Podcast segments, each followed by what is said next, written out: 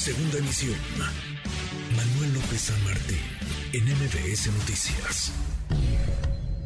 En MBS Noticias, la doctora Diana Cover. Doctora, siempre un placer saludarla. ¿Cómo está? Muy buenas tardes, Juan Manuel. El placer es mío.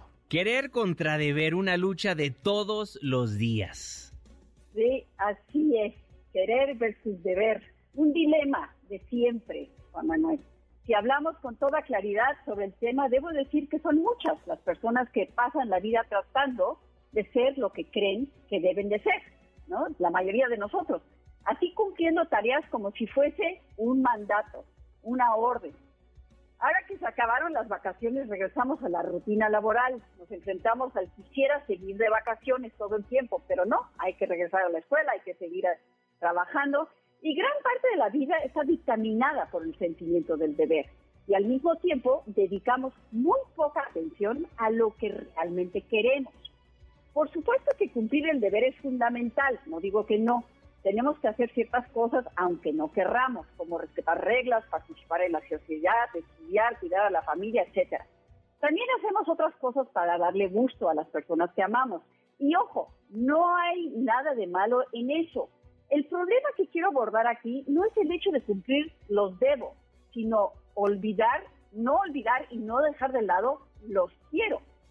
Lo grave es que al deber, que muchas veces el deber tiene el poder de borrar el deseo. Esto es una parte importante, ¿no? Cuando somos niños estamos muy conectados con lo que queremos y lo expresamos muy fácilmente. Pero con el tiempo, a través del condicionamiento cultural, perdemos en parte esa conexión y empezamos a vivir en el constante esfuerzo por ser vistos, por ser buenos padres, por ser buenas parejas, amigos, buenos trabajadores, pensando que eso es el método ideal para ser mirados y amados. Así nos desconectamos muchas veces de nuestros deseos y de nuestros anhelos con nosotros mismos y muchas veces también con otros. Entonces, Juan Manuel, ¿qué hay que hacer? Bueno, hay que tomar conciencia y encontrar el equilibrio. Incluso podemos llegar a descubrir cuál es el deseo que está detrás del deber. Por ejemplo, vas de mal humor a almorzar a casa de tu suegra y te sientes a disgusto por no quererlo hacer. Piensa diferente, ponte en otro lugar. En lugar de decir qué mal estás, elige el camino de la bondad hacia ti mismo. Tengo una razón, es decir, encuentra un propósito. Porque, porque el propósito puede ser amo a mi pareja, la llevo bien con mi suegra, es un lindo momento en que mis hijos se están relacionando con, con sus abuelos. Así y de esa manera el almuerzo se torna diferente, más amable y más llevadero. Así vamos a encontrar espacios para el equilibrio. Tal vez puede ser una rebanada de pastel, pero no todo el pastel. Saber que tienes la elección y lo más importante lo puedes, lo puedes siempre, hay que poderlo platicar siempre con la pareja, ¿no? Tienes siempre la opción de ir al cine en vez de ir a casa de la suegra. Ya te pone en un lugar de menos deber y de más querer. Para cerrar, querido Juan Manuel, quiero insistir en que pongamos nuestra visión en el sentimiento para no vivir bajo el yugo del deber. No olvidemos que el debería de nos hace olvidar el deseo y vivir sin cumplir deseos no es el camino para la felicidad y el bienestar.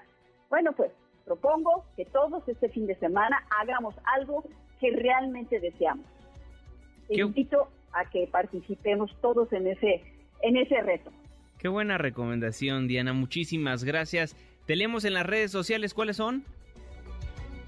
Estamos en tequeremosescuchar.com y si me quieren escribir con cualquier situación de conflicto o de información que desean, estoy en diana.cover.tqe.mx.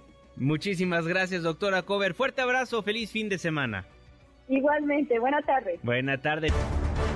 MBS Noticias.